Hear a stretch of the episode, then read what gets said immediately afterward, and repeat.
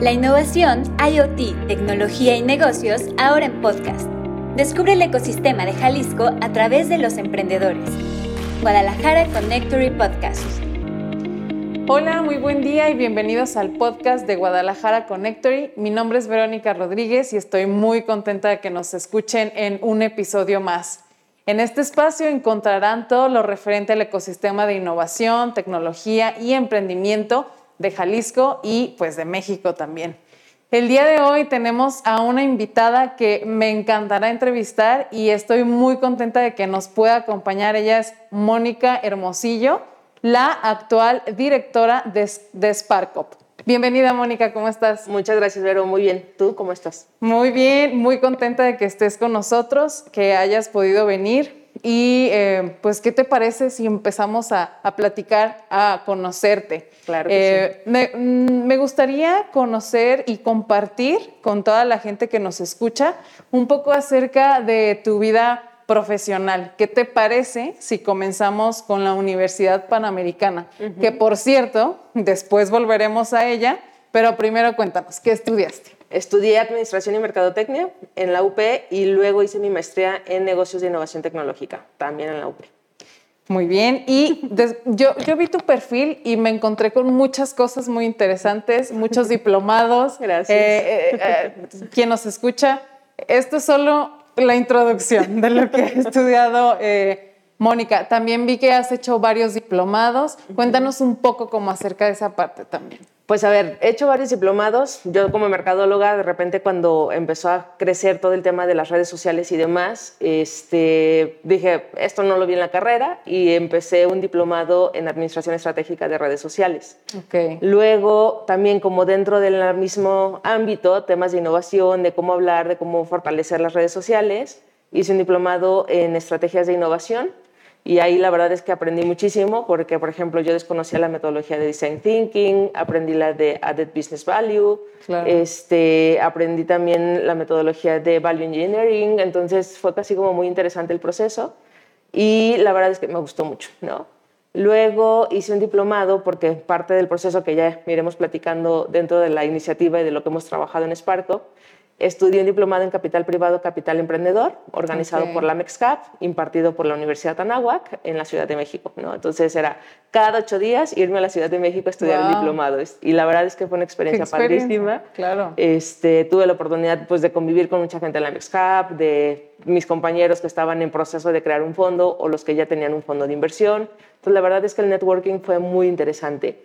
Y el último diplomado que hice fue en eh, alta dirección, que fue por el IPADE, ¿no? y la verdad es que también fue una experiencia increíble, que además era como una de mis metas personales y profesionales, tener algún programa del IPADE. ¿no? Entonces, la verdad es que el haber participado en este diplomado fue padrísimo. Sí, qué, qué emoción me da que lo que nos cuentas y cómo nos lo compartes. Creo que es clave, eh, bueno, habrá como diferentes metodologías personales. A mí me parece muy enriquecedor cuando te empiezas a adentrar en el mundo laboral y empiezas a complementar tus conocimientos con diplomados, con maestrías, que siento que ese tipo de conocimiento es tan aplicable el siguiente lunes que vas a trabajar, ¿no? y cambia mucho cuando eh, egresas de la universidad y te metes a una maestría y luego a un doctorado, eh, como también entiendes mucho las necesidades de, de, pues las necesidades de las empresas y más en un ramo como es la mercadotecnia, ¿no?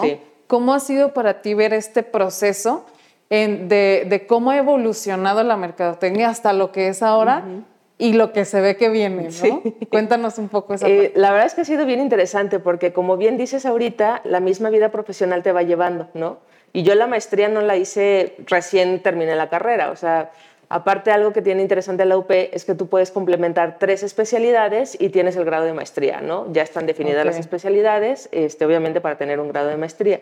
Y en mi caso, por ejemplo, la primera especialidad que hice fue de gestión de negocios y, recursos humanos, ¿no? Entonces dije, pues la voy a tomar porque en aquel entonces estaba trabajando en una empresa de aceleración y pues obviamente el tema del recurso humano era algo que, predominaba en, en, los procesos, ¿no? Sí. Entonces la hice, dije, vamos a reforzar un poquito esta parte Y después eh, hice la especialidad de finanzas corporativas, que también yo ahí pensando dije, ¿qué cosas le complementan a un mercadólogo? Pues obviamente el tema financiero, porque yo creo que es algo que siempre adolecemos. Y hice la de finanzas corporativas y ya nada más me faltaba una, ¿no? Entonces ya estaba yo así, ¿cuál, cuál haré, cuál haré, cuál haré? Y escogí dirección de negocios, este, dirección de operaciones, perdón, por parte de la Facultad de Ingenierías.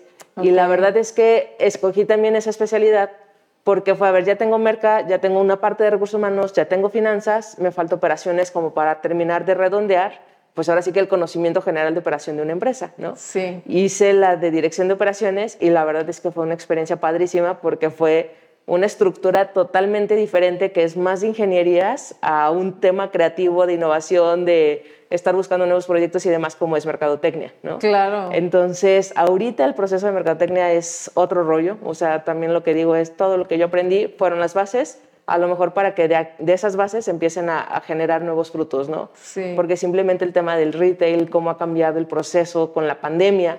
O sea, fue, yo te diría que la mercadotecnia es una antes y otra después de la, de la pandemia, ¿no? Totalmente de acuerdo. Y, cómo em, este tipo de, de conocimientos, porque yo te escucho y digo, Mónica es 360, o sea, ella tiene todos los perfiles.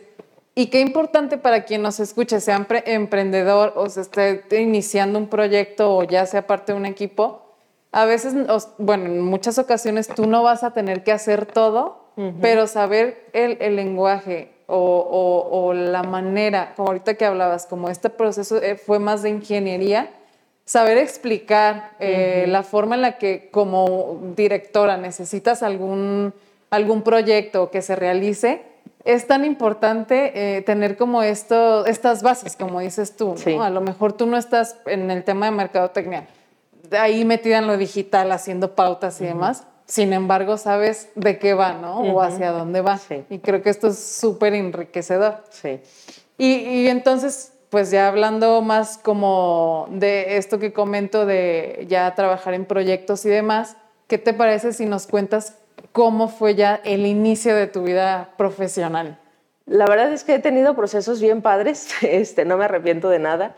Eh, yo desde el primer semestre de la carrera, este, porque nos metieron mucho en la universidad, el que es importante que trabajes durante la carrera, ¿no? Okay. Entonces yo adopté esa filosofía y empecé a trabajar de voluntaria, de todo lo que se me atravesaba, ¿no?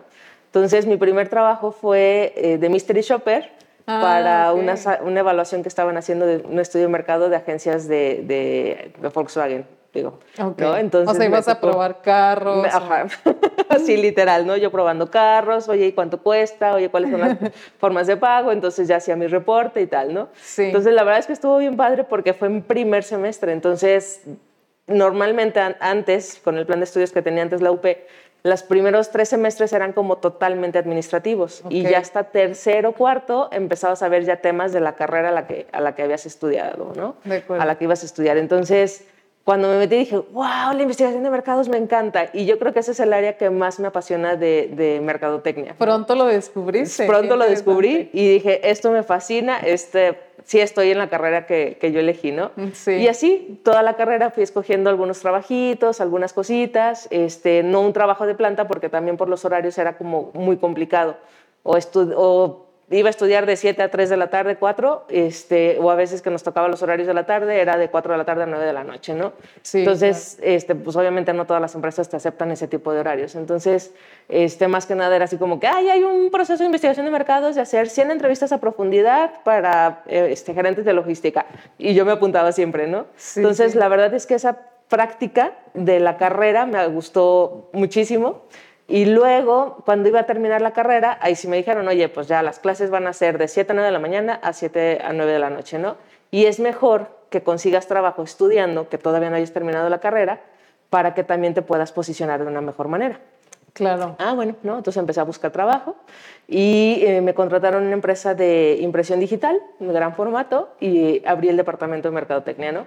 Entonces, literal, así de, ¿y qué hace un mercadólogo? y, este, y pues literal, fue así como que repasar, a ver, pues ya en el último semestre vi plan comercial, no sé qué, pues estos son los ¿no? sí, literal, o sea, porque era así de, ¿y ahora qué voy a hacer, no? Esto es demasiado en serio, y ya, estuve ahí trabajando como desde octubre más o menos del 2005, ya hace un rato, hasta febrero, porque también durante la carrera yo tuve mucho la, la inquietud de irme de intercambio, ¿no? Ok. Entonces, cuando me iba a ir, este, haz de cuenta, en la UP normalmente haces trámites, si estás en enero, haces trámites para irse, irte en agosto, ¿no? Entonces estábamos así como en enero y haciendo todos mis trámites y tal, y me iba a ir a Madrid. Entonces, justo en ese año pusieron las bombas del metro de Madrid, ¿no? Uy. Entonces, claro que mis papás, no te vas. Y yo, pero es que ya tengo todo, no te vas. Entonces, ya ahí mi mamá me dijo, titúlate y te vas a ir cuando quieras, ¿no? O sea, no te Entonces, fuiste en ese momento. No me fui en ese momento. Este, el director de la carrera nos mandó llamar, así como casi casi de uno por uno. Y así, ¿qué es lo que quieres? ¿Con qué te quedaste con ganas de hacer? Este, ¿Hacia dónde vas? ¿Cuál es tu expectativa de futuro profesional? Tal, ¿no? Y yo le dije, la verdad es que algo con lo que yo me quedé con ganas de hacer es irme de intercambio, ¿no? Y si te fueras a titular con un proyecto que hagas en otro país, y yo, ¿ah, se puede?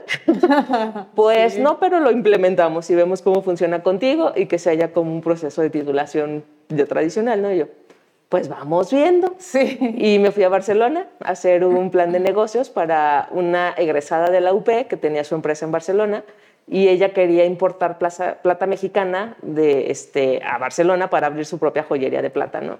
Ok. Entonces le hicimos el plan de negocios a ella, este, un compañero y yo. Y la verdad es que fue una experiencia padrísima porque pues fue a hacer encuestas así literal en las Ramblas de Barcelona, en la Plaza Cataluña, en... y el vivir como esa parte profesional allá estuvo padrísimo. Regreso, me hablan de Rotromax en cuanto así, tenía un día yo aquí en Guadalajara y me habla mi ex jefe, no, Moni, ya sé que ya regresaste a Barcelona, te invito a volver a trabajar con nosotros. Y yo, bueno, así de, ahí todavía voy". traigo jet lag. Deja desempaco. Literal, así, Wow. déjame desempacar y nos vemos el miércoles, ¿no? Oye, Moni, y a ver, que, regresando un poco a, a España, ¿cómo, cómo, cómo viviste tú eh, el marketing? Porque, digo, obviamente estamos hablando de otro país, otro continente. Eh, ¿cómo, cómo lo viviste? ¿Cómo lo experimentaste? Dijiste, wow, aquí hay muchas cosas que yo no había visto o estamos casi igual, no sé, cuéntame. No, sí es totalmente diferente. O sea, ya las tendencias, lo que hacen, yo, yo más o menos en aquellos tiempos, ahorita no sé, no te podría decir, pero vi que estábamos como dos años atrás de lo que estaba pasando en Europa, ¿no? Eh, por ejemplo, Desigual para mí fue la marca de la mercadotecnia en aquel entonces. Este, ¿Por qué? Por la forma de publicidad que tenía. Cada temporada es una temática en específico. Y la verdad es que me enamoré de Desigual. O sea, fue así como dije, wow, o sea, si alguien quiere saber de mercadotecnia real, esto es, ¿no? Y, y si te fijas, las formas que ellos tienen de manejar sus campañas de marketing, o sea, son súper fuera de lo común. Innovadoras. Ajá, innovadoras y también en el, tepa- en el tema de los diseños de ropa que tienen. Este, es muy, fue, fue muy distinto, o sea, simplemente el hecho de ver anuncios como tipo espectaculares, pero hechos en los jardines. O sea, de repente en un paso a desnivel, así como está aquí en Lázaro Cárdenas, que está como la bajadita del jardín, Ajá. pues imagínate ahí hecho de puras flores, de plantas y no sé qué, el logotipo de una empresa, ¿no? Entonces, o sea, eso para mí fue como, wow, o sea, se ve súper bonito, es naturaleza y, Y lo volteas a ver. y lo volteas a ver a fuerza, ¿no? claro. Entonces ahí el logotipo de una marca de carro y tal, ¿no? Entonces, la verdad es que fue muy, muy padre. Y el tema de la investigación de mercados fue súper retador porque era de, hola, buenas tardes, ¿te puedo hacer una encuesta? Yo no parlo castellano, ¿no? Y te contestaban en catalán. Entonces era como, ¿realmente cómo me entendiste? O sea, o sea, si no hablas castellano, ¿por qué me entendiste? ¿no? Un no se llama menos doloroso. Claro. Entonces, este, ese tipo de experiencias, la verdad es que fueron muy padres. Y sabes, Eh, son las experiencias de la vida real, o sea, de, cua- de cuando sales de la universidad y te enfrentas, que me llama mucho la atención esto que dices de la UP, cómo buscan como adentrarlos en esta realidad, pero es muy valioso porque aprendes, eh, ma- además de tus skills, pues de tu, de tu rubro, este, este tipo, a este tipo de situaciones en las que uno se enfrenta y de repente estás tan pequeño y dices, ¿por qué la vida es así? ¿no? Y es parte de... Sí, sí, es parte de, y la verdad es que fue una experiencia así que no cambiaría por nada del mundo, ¿no? Y Claro. ya, regresé, me titulé con ese proyecto. Este, Te y- llaman para Literal, volver a- volví a trabajar en Rotul Max. Este, me fui a trabajar a Rotul Max, duré tres meses. Y luego dije, no, este, tengo que enfocarme en terminar de afinar el plan de negocios. O sea, porque si una cosa es que tengo todo el contenido y toda esta parte, y sí abrieron la joyería, Este, pero dije, no, tengo que ponerme, ¿no? Entonces renuncié a Rotulmax y literal así todo un mes me dediqué a terminar el plan de negocios, a darle los últimos detalles, ya sabes, sacar las gráficas y todo esto este, más como dándole la estructura que la misma universidad me había pedido. ¿no? Claro. Y me titulé en noviembre del 2005 y hicieron, la UP siempre tiene cada año una feria del empleo para todos los egresados que puedas ir y conocer empresas, dejar tu currículum y tal. ¿no? Entonces yo iba con mi currículum así abrazado y de repente me encontré a, a Enrique Reynoso, que fue el primer jefe en sí. Este, ah, tú eres mercadóloga, ¿verdad? Y yo, sí. ¿Y sabes hacer estudios de mercado? Y yo, sí ah, ya tienes trabajo, ven conmigo, ¿no? Y yo, ok, vamos. ¿Le entrego mi currículum? Sí, o, o, realmente ya tengo trabajo, ¿no? Y ya, y él estaba dirigiendo una reciente iniciativa que había abierto la UP con el IPADE, que era una aceleradora de empresas, ¿no? Entonces, en aquellos entonces, que era cuando estaba Felipe Calderón de presidente, lanzaron el programa de empresas Gacela, que la idea era que empresas pequeñas crecieran a medianas y empresas medianas crecieran a grandes. ¿no? Entonces, la metodología la desarrolló en aquel entonces el, el, rector general de la UP del IPADE, Sergio Raymond, que falleció el año pasado. Y Sergio creó la metodología en sí de la aceleración de empresas. ¿no? Entonces, eh, crearon el CEPI, y tal cual estaban haciendo un proceso de investigación de mercados para un condominio, un fraccionamiento de, de Tapalpa. Y así me dijo, ¿te lo avientas? Y yo, sí, sí me lo aviento, ¿no? Entonces me puse a hacer yo todo el estudio de mercado en Tapalpa para esos terrenos, para que lo pudieran vender y tal. Sí. Y a partir de ahí, o sea, empecé a trabajar en el CEPI, duré siete años, me tocó este, conocer empresas de todos los giros. Este, fue esta así como inmobiliaria, luego trabajé con una empresa de metalmecánica que vendían tubos de acero, eh, me tocó también con hoteles de Jalisco, ¿no? de la Asociación de Haciendas y Casas Rurales de Jalisco. hicimos varios diplomados con ellos. La verdad es que padrísimo también el sector de turismo. Me tocó una empresa de salud. O sea, en sí trabajé con más de 30 giros de empresas, ¿no? Que, la verdad es que nutritivo, ¿no? Sí, sí. La verdad es que eso fue padrísimo porque siempre era un proyecto diferente, ¿no? Y yo, por ejemplo, traía como cuatro proyectos más o menos al mismo tiempo. Este era casi casi un día por semana por empresa y era desarrollar toda la estrategia comercial de las empresas, ¿no? Claro, sí.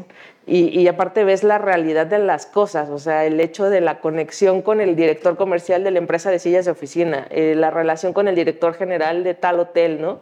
Y a la fecha tengo muy buena relación con muchas de estas personas. Entonces, eso es algo bien padre que la verdad este, tuve la oportunidad también de trabajar en equipos multidisciplinarios, porque siempre en las consultorías íbamos un consultor del área comercial, que era yo, uno de operaciones, uno de finanzas, uno de recursos humanos, y cuando la empresa lo necesitaba era un proceso de gobierno corporativo, ¿no?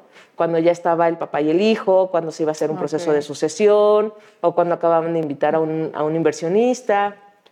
Entonces era como muy padre este, todo este proceso. Y este, digamos que ya en el 2012 terminé la relación con el CEPI este, y ya puse yo una empresa de consultoría por mi cuenta. En el 2012, más o menos mediados, empecé. Este, en ese entonces Enrique ya no estaba en el CEPI y estaba dirigiendo una de las empresas de PISA, que es Safe Fisanefro. Safe se dedica a temas de nutrición este, vía intravenosa y Sanefro todo el tema de, nefrología y hemodiálisis y esto, ¿no? Entonces, oye, Mónica, ya no estás en el cepillo, ¿no? Ya no. Ay, ¿me quieres ayudar con el plan comercial de estas dos empresas? Y yo, sí, sí te ayudo. Entonces empecé con él a trabajar la verdad es que también fue una experiencia que fue un giro completamente diferente el darte cuenta, por ejemplo, que la nutrición intravenosa muchas veces es para personas que ya están en fase terminal de cáncer, ¿no? Entonces es muy fuerte el tipo de información, de comunicación, los materiales que tienes que desarrollar y al mismo tiempo para el tema de hemodiálisis, porque también es mucha educación para la gente, o sea, nos encontrábamos y situaciones... Tan meticuloso. Meticuloso, exactamente, o sea, el, el, el método la forma, la atención a los detalles tiene que ser impresionante, ¿no? Porque, por ejemplo, había personas que iban a su sesión de hemodiálisis y saliéndose se iban a los tacos y tomar una coca, ¿no? Y dices, no, o sea, acaban de limpiar toda tu sangre y ya estás contaminándola con, ¿no? Entonces, eh, era, fue un tema también de educación hacia el paciente y sobre todo a su familia. Y es como que revelador en nuestro contexto para cuando uno va creciendo profesionalmente, encontrarte con ese tipo de, cosas y de casos. Sí. Porque pues te van definiendo también de ver ese tipo de situaciones, ¿no? Me imagino. Sí.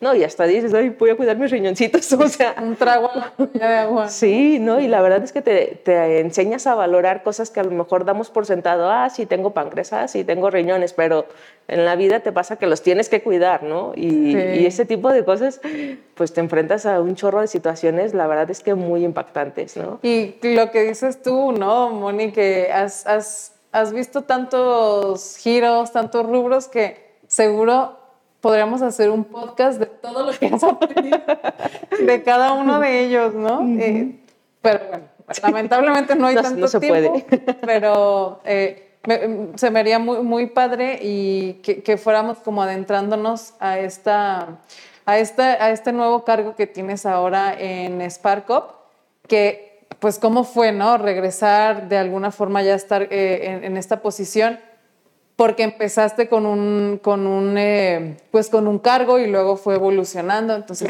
platícanos un poco. Muchas gracias. Bueno, pues ya, eh, digamos, en el 2014 estuve estos dos años así como yo por mi cuenta.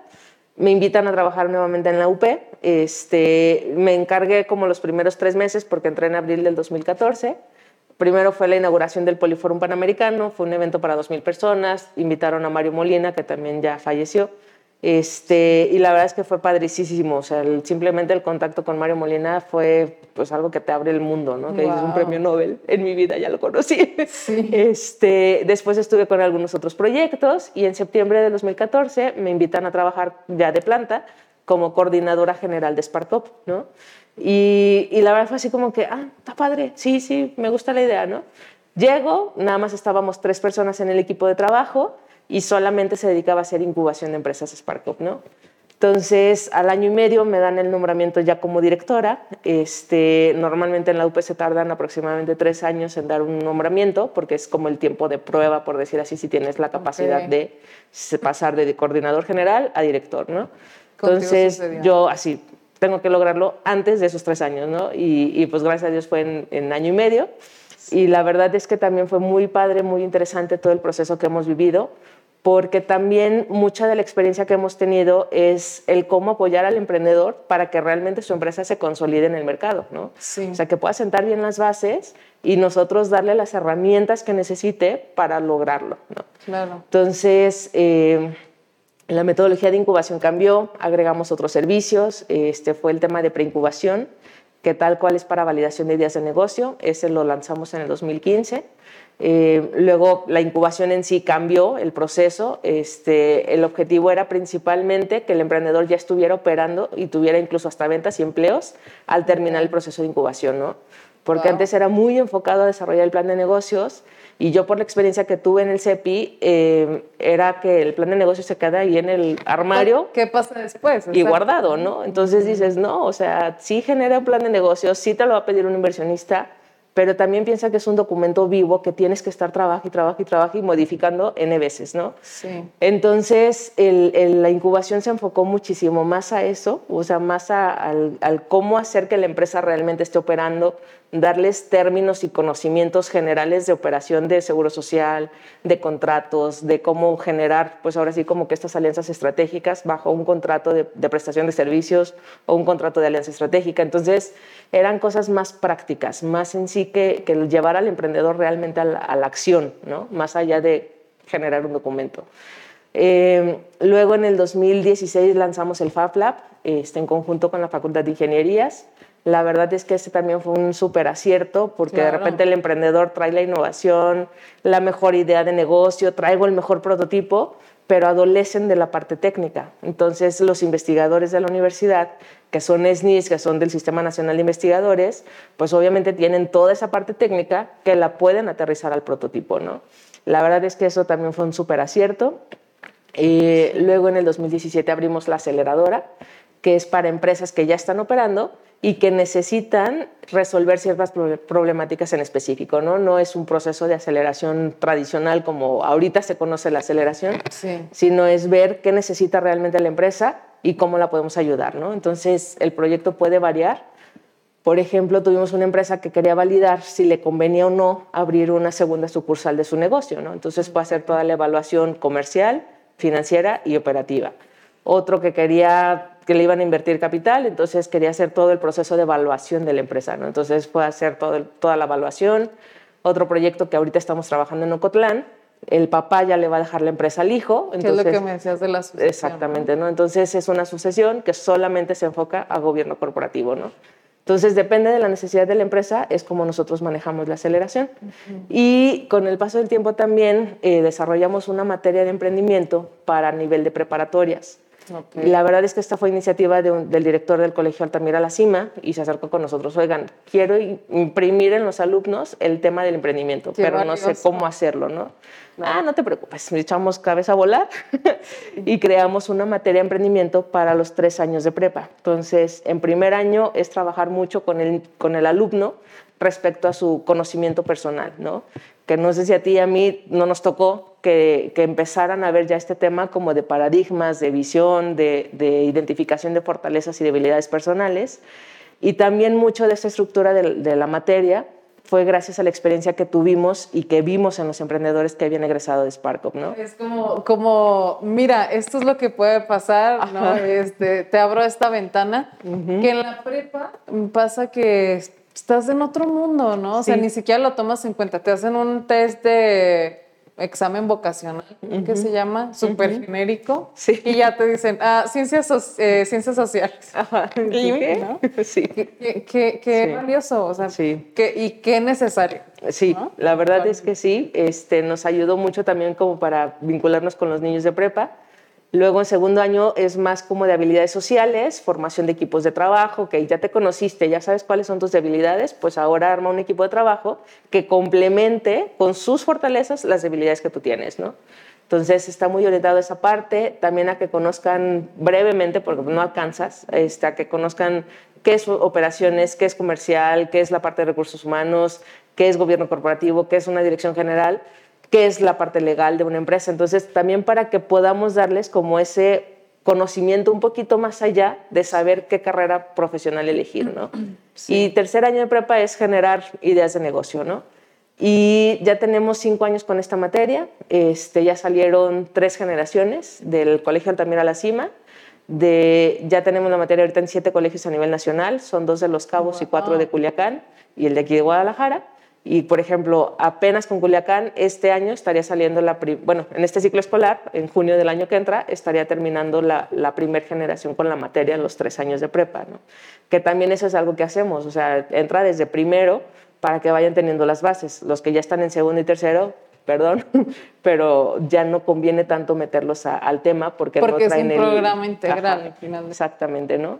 Con los cabos vamos a arrancar ya este, este ciclo escolar, es el segundo, el segundo año y la verdad es que nos ha ido súper bien, también nos sirvió para reinventarnos, para encontrar justo estas alianzas, ver qué podríamos hacer con los colegios, porque aquí en Guadalajara Sparco puso a los profesores, pero era imposible que estuviéramos mandando cada ocho días a Los Cabos o a Culiacán a los otros profesores, ¿no?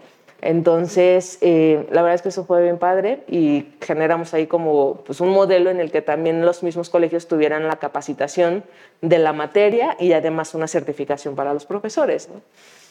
Y eso ha venido, digamos, a lo, largo del tiempo y el año pasado lanzamos la plataforma de educación en línea de SparkUp, ¿no? Entonces es aprovechar justamente los conocimientos que tiene la universidad los profesores pero más allá de dar grados académicos, que no es lo que nos interesa con la plataforma, se llama SparkUp Academy, es precisamente dar y proporcionar a la gente las herramientas para su vida profesional, ¿no?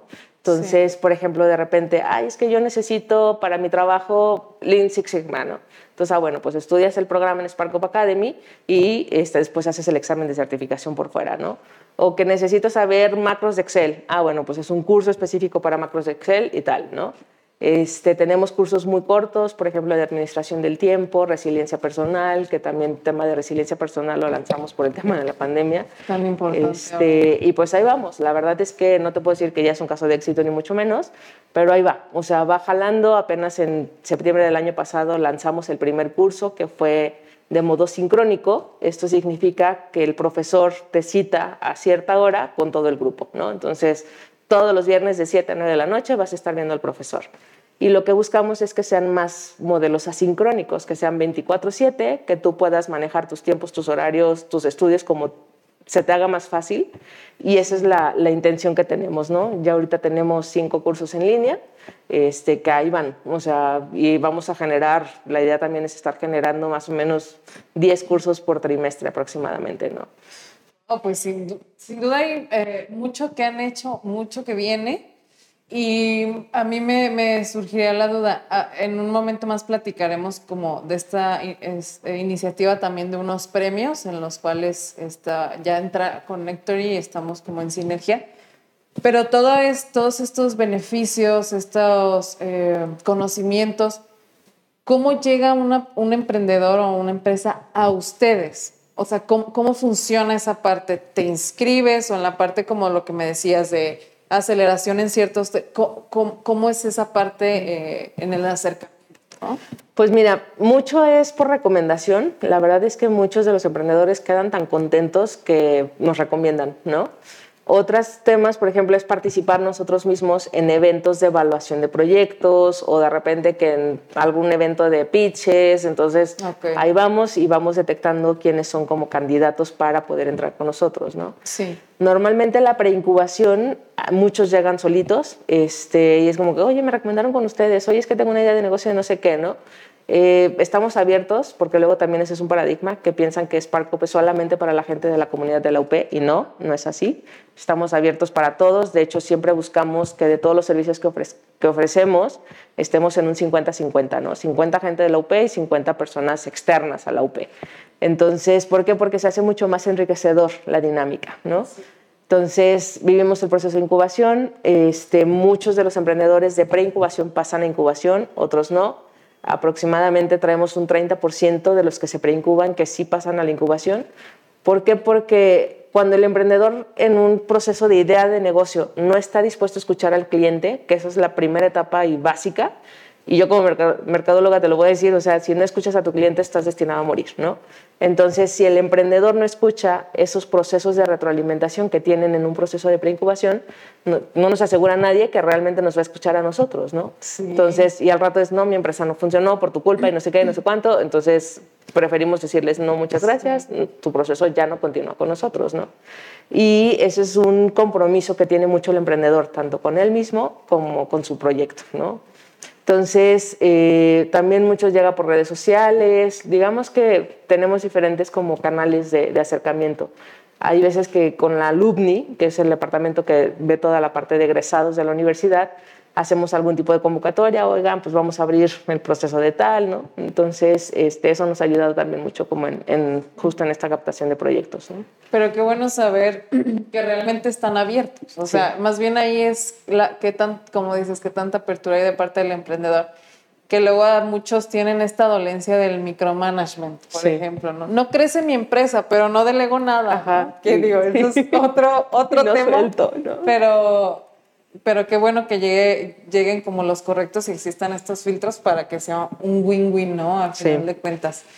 Y bueno, como les decía hace un momento, hay eh, esta categoría de todo lo que hace SparkUp que en la que Connectory pues ha, formado parte y forma parte todavía, que son, es el, fue el lanzamiento de los UP Innovation Awards a nivel nacional, que hace muy poco fue ya la, la premiación y todo esto, pero de, tu boca quiero que, que, nos cuentes qué son los Super Innovation Awards, qué pasa ahí, eh, todo el contexto. Muchas gracias, Vero. La verdad es que los Super Innovation Awards fue hitazazo, a eso sí te puedo decir que es un caso de éxito. Eh, hace, que fue ya, pues ya casi dos años, como en agosto del 2019 más o menos, eh, el rector se acercó con nosotros porque en aquel entonces yo le estaba reportando a él. Me dijo, oye, quiero que hagas algo tú que estás metida en el tema de innovación, del emprendimiento, de todas estas cosas, hagan algo para posicionar a la UP en temas de tecnología e innovación, ¿no? ¿Qué podemos hacer? Entonces dije, ok, pues vamos a pensar, ¿no? Entonces, este, trabajamos eh, con mi equipo de trabajo. La verdad es que el equipo está súper bien integrado y, y, en ese sentido, para lanzar y crear cosas nuevas, nos pintamos solos. Hicimos lluvia de ideas y nacieron los UP Innovation Awards, ¿no? Y qué son, tal cual es una convocatoria que se abre a nivel nacional para poder premiar, principalmente reconocer y premiar a los proyectos más innovadores del país. lo pensamos en tres etapas o tres categorías de premiación, ¿no? La primera categoría de premiación es idea validada, es decir, también pensando como en el proceso de un emprendimiento, fue como desarrollamos estas categorías de premiación. Entonces, la, la, idea validada es, tienes una idea, pero ya tienes un mercado, ya tienes comprobado que esta gente realmente te va a comprar ese producto, ese servicio. ¿Y cómo lo puedes comprobar? Con entrevistas, con encuestas, con una landing, con un prototipo que ya estés vendiendo, a lo mejor a menor escala, pero traes ventas de 10 mil pesos si quieres al, año, ¿no? O sea, ya saliste Ya estás de alguna manera validando que realmente esa idea de negocio va a ser rentable afuera, ¿no? Prototipo funcional lo pensamos mucho también por los investigadores, porque los investigadores son buenísimos para desarrollar e inventar nuevas cosas pero por su perfil de investigadores les cuesta mucho trabajo salir al mercado o esta parte comercial, ¿no? Entonces, incluso los mismos emprendedores, hay veces que traen ahí algo guardado en el cajón y no lo han comercializado. Entonces dijimos, pues vamos dándoles el escaparate precisamente para que se den a conocer, ¿no? Claro. Entonces, esa es la segunda categoría de premiación, prototipo funcional. Y la tercera es tracción en el mercado, que ya son empresas que están vendiendo, que ya traen esa tecnología o ese producto o servicio en el mercado, ¿no? Y la verdad es que fue bien interesante porque tuvimos 1.200 registros en todas las categorías de premiación, digamos, completas. Y también algo bien interesante fue que dividimos eh, esas categorías de premiación en áreas temáticas. ¿Por qué? Porque esas áreas temáticas son las que están relacionadas a nivel transversal con todas las academias de la universidad. Entonces, por ejemplo, una de las áreas de premiación o de las áreas temáticas es biotecnología y salud. ¿no? Ni en Guadalajara ni en Aguascalientes tenemos medicina, pero en la Ciudad de México sí está la Facultad de Medicina. ¿no? Eh, energías renovables este, y nuevos materiales. En Aguascalientes la parte de energías renovables está súper fuerte por parte de la, de UP y en los otros dos campus no, no. Entonces buscamos justamente como esas áreas temáticas que golpearan de alguna manera transversalmente a toda la universidad. Otra, categoría, otra área temática es industrias creativas, movilidad urbana, educación, software y TICs. Y se me está yendo una, pero bueno, todo lo pueden checar en la página, ¿no? Este, y la verdad es que fue bien padre porque la convocatoria se abrió el 31 de agosto del año pasado. Inicialmente iba a ser en marzo del año pasado, pero se viene la pandemia y fue como freno de mano, ¿no? Entonces, ¿qué vamos a hacer? Decidimos si le seguimos, no le seguimos, qué necesita el país ahorita. Y justo en marzo se decidió, sí se abre, pero vamos a esperarnos un poquito, que avance un poco más el tema de la pandemia y vamos a tener el evento de premiación presencial, lo cambiamos a formato virtual. Este, digamos, toda, toda la campaña y todo se trasladó al, al, formato virtual, ¿no? Entonces también esa adaptación al cambio fue muy padre porque fue así como un reto de pensar, todo lo teníamos pensado presencial, pues ahora va, se transforma, ¿no?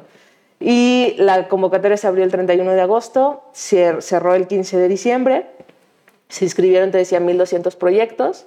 De esos 1.200 hicimos un barrido y evaluación de los mismos, quedaron 280.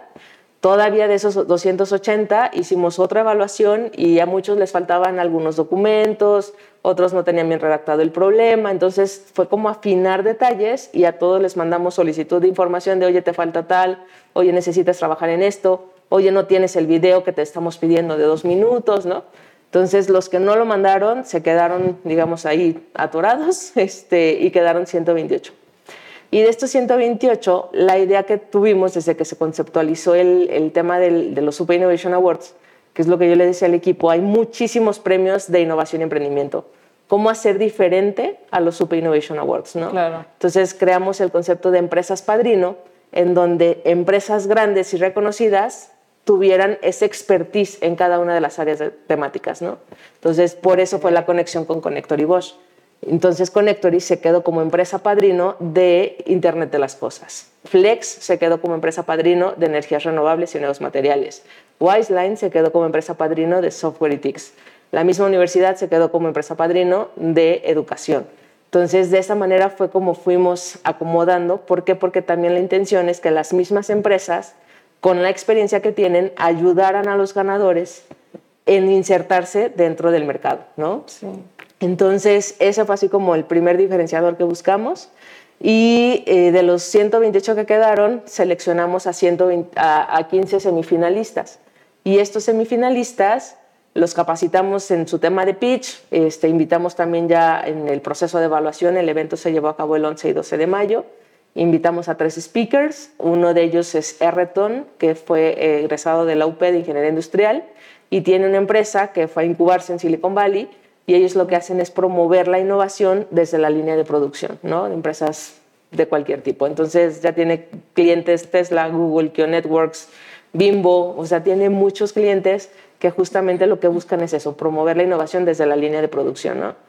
Sí. Otro invitado fue Isaac Kerlow, este, temas de industrias creativas estuvo con nosotros Gaming Partners y ellos nos acercaron con Isaac, es mexicano, pero tiene toda su vida trabajando, trabajo en Disney, trabajo con el gobierno de Singapur, con el Observatorio de Singapur en temas de, precisamente de realidad virtual, realidad aumentada, digitalización de, de todo lo que hacen en el observatorio. Y la verdad es que Tipazazo también este, dio una conferencia a él y ya el, el, speaker que tuvimos así como el más grande fue Doug Lip, que fue el creador precisamente de, de, Disney University, ¿no? Y el libro de Disney University pues, lo escribió él. Entonces el evento fue como tal las conferencias, los pitches de los 15 semifinalistas y ahí mismo también, de hecho, Connectory nos acompañó a hacer la evaluación de los proyectos, ¿no? Entonces, la verdad es que la relación con Connectory fue padrísimo porque también aportaron al tema de los premios que se le dieron a los ganadores. Fueron más de 6 millones de pesos de premios, concentrado por todas las empresas, AWS, Connectory, Flex, la misma UP que le apostó a dar un premio en efectivo. Entonces, la verdad es que el tema de los premios estuvo súper choncho. ¿Y, qué, experiencia tan, o sea, tan buena, tan enriquecedora de, de tu parte como, como directora, como, como líder del proyecto? Pero también para los emprendedores, incluso para los que no ganaron, ¿no? O sea, haber recibido como todo este conocimiento, todo este, incluso creo que es una lección eh, no pasar un filtro por, no, por no entregar documentación. Eso es una lección. Eso, eh, Eso te habla de, de las, las, cosas que, en las que tienes que trabajar como emprendedor. Sí. y eso es algo que vemos aquí todos los días y que una cosa son las capacidades y otra cosa hasta dónde estás dispuesto a llegar. Y estoy segura que se, se, augura el éxito a estos premios en siguientes innovaciones, en siguientes ediciones y pues que Connector iba a estar ahí, ¿no? Que precisamente en el primer eh, episodio de, de, este podcast tuvimos a Radial Biomateriales, que fue uno de los equipos ganadores. Sí. Y tal cual, eh, escuchen eh, ese episodio, se los recomiendo muchísimo porque es como entender otra forma de hacer negocios también. Y, me, termina de hacer match lo que me dices tú, como de buscar ese diferenciador y se nota, o sea, es muy diferente los proyectos que, que, terminan siendo los ganadores y, y sí o sí estoy segura que van a seguir creciendo porque su propuesta de valor pues es única, ¿no? Entonces, también eso, qué, qué, qué padre. Y bueno, pues lamentablemente es que el tiempo aquí se nos acaba. se, acabó. se nos acaba, pero, pero yo creo que la gente que nos está escuchando se queda con mucha información. Acérquense a, a SparkUp, eh, ya como, como lo dijo Moni, realmente están abiertos a, a, escuchar y ayudar. Eh, y bueno, pues ya estamos cerrando, lamentablemente. Pero me gustaría antes hacerte dos preguntas. Ok. De forma general, ¿qué viene para SparkUp ahorita? ¿En qué andan? ¿Qué va a pasar? ¿Qué va a pasar? Reforzar la parte de SparkUp Academy, que definitivamente sí es un proyecto que le estamos apostando mucho. Eh, viene la segunda edición de los premios. Eh, ya fue tan importante el resultado para la universidad que se va a hacer a nivel intercampi, o sea, Campus Aguascalientes, Campus Ciudad de México se unen a los premios y la verdad es que de ser un proyecto solamente de Guadalajara, este, se unió Aguascalientes en el, en el proceso y ahora México también se une, ¿no? Entonces, esto también es un parteaguas en la misma universidad porque ya estamos los tres. Y también, o sea, digo, la convocatoria se abrió tan, tanto a nivel nacional que tuvimos proyectos desde Tijuana hasta Quintana Roo, ¿no? Entonces, eso estuvo bien padre. Sí. Y digamos que eso es lo que viene. Este, vamos a reforzar, estamos lanzando dos programas nuevos, uno precisamente de levantamiento de capital para finales de este semestre, como por ahí de octubre. Okay. Y en septiembre vamos a abrir uno del área comercial, o sea, para emprendedores, porque también fue a hacer como una introspección de decir qué necesitan nuestros emprendedores y cómo les ayudamos, ¿no? Entonces, el tema de la pandemia provocó que muchos perdieran ventas y abrimos un programa precisamente en septiembre, el 7 de septiembre se abre, solamente donde vamos a ver temas comerciales, o sea, cómo vender tu producto, cómo estructurar tu, tu área comercial, cómo desarrollar tu estrategia, de forma que el emprendedor se vaya con resultados tangibles al finalizar el programa, ¿no? Buenísimo. Entonces, digamos que esos son los dos programas que vienen y el próximo año vamos a hacer otro de ventas, pero ya para empresas constituidas, o sea, empresas que ya son medianas, que son pequeñas, incluso así como entre 30 y 50 empleados, Ok. pero ya va a estar muchísimo más especializado para ellos, ¿no? Pues ya lo, lo comentaba hace rato, Moni, está su website, ahí pueden encontrar toda la información. Eh, ¿qué- cómo, ¿Cómo es el, el URL? ¿Es Spark? Es sparkup.mx, eh, el de Sparkup Academy es sparkupacademy.mx y en Facebook y en LinkedIn, Twitter, todas las redes sociales nos pueden Sí. encontrar. De cualquier manera, en las notas del podcast van a poder encontrar las ligas para que sea muy sencillo. Y bueno, pues la última pregunta, eh, Moni, ¿cuál crees tú que es el mejor consejo que le podrías dar a un emprendedor? Híjole, el mejor concepto yo creo que es la perseverancia. No dejar de trabajar en lo que ellos tienen como su visión, porque hay veces que en el camino nos vamos encontrando obstáculos, nos caemos, nos tumban, ¿no? Entonces, ¿cómo perseverar para seguir duro y dale, duro y dale? Este, porque por más nos que, que recibamos en el proceso de emprender, tenemos que superarlos, ¿no? Y encontrar la forma de sí sacar adelante. Y si tenemos que cambiar el proyecto de repente, pues tenemos que adaptarnos a lo que el mercado nos dicta, ¿no? Sí, buenísimo. Eh, suena fácil decirlo, pero esto es, Es aplicado complicado. día a día, básicamente, ¿no? Sí. Bueno, pues muchísimas gracias. Eh, Mónica Hermosillo fue quien nos acompañó en este tercer episodio. Eh, mil gracias de verdad por estar aquí, compartir todo lo que nos acabas de platicar. Gracias también a Alejandra Flores, que está en la producción de este podcast. Mi nombre es Verónica Rodríguez y nos escuchamos a la próxima. Hasta luego. La innovación, IoT, tecnología y negocios ahora en podcast. Descubre el ecosistema de Jalisco a través de los emprendedores. Guadalajara Connectory Podcast.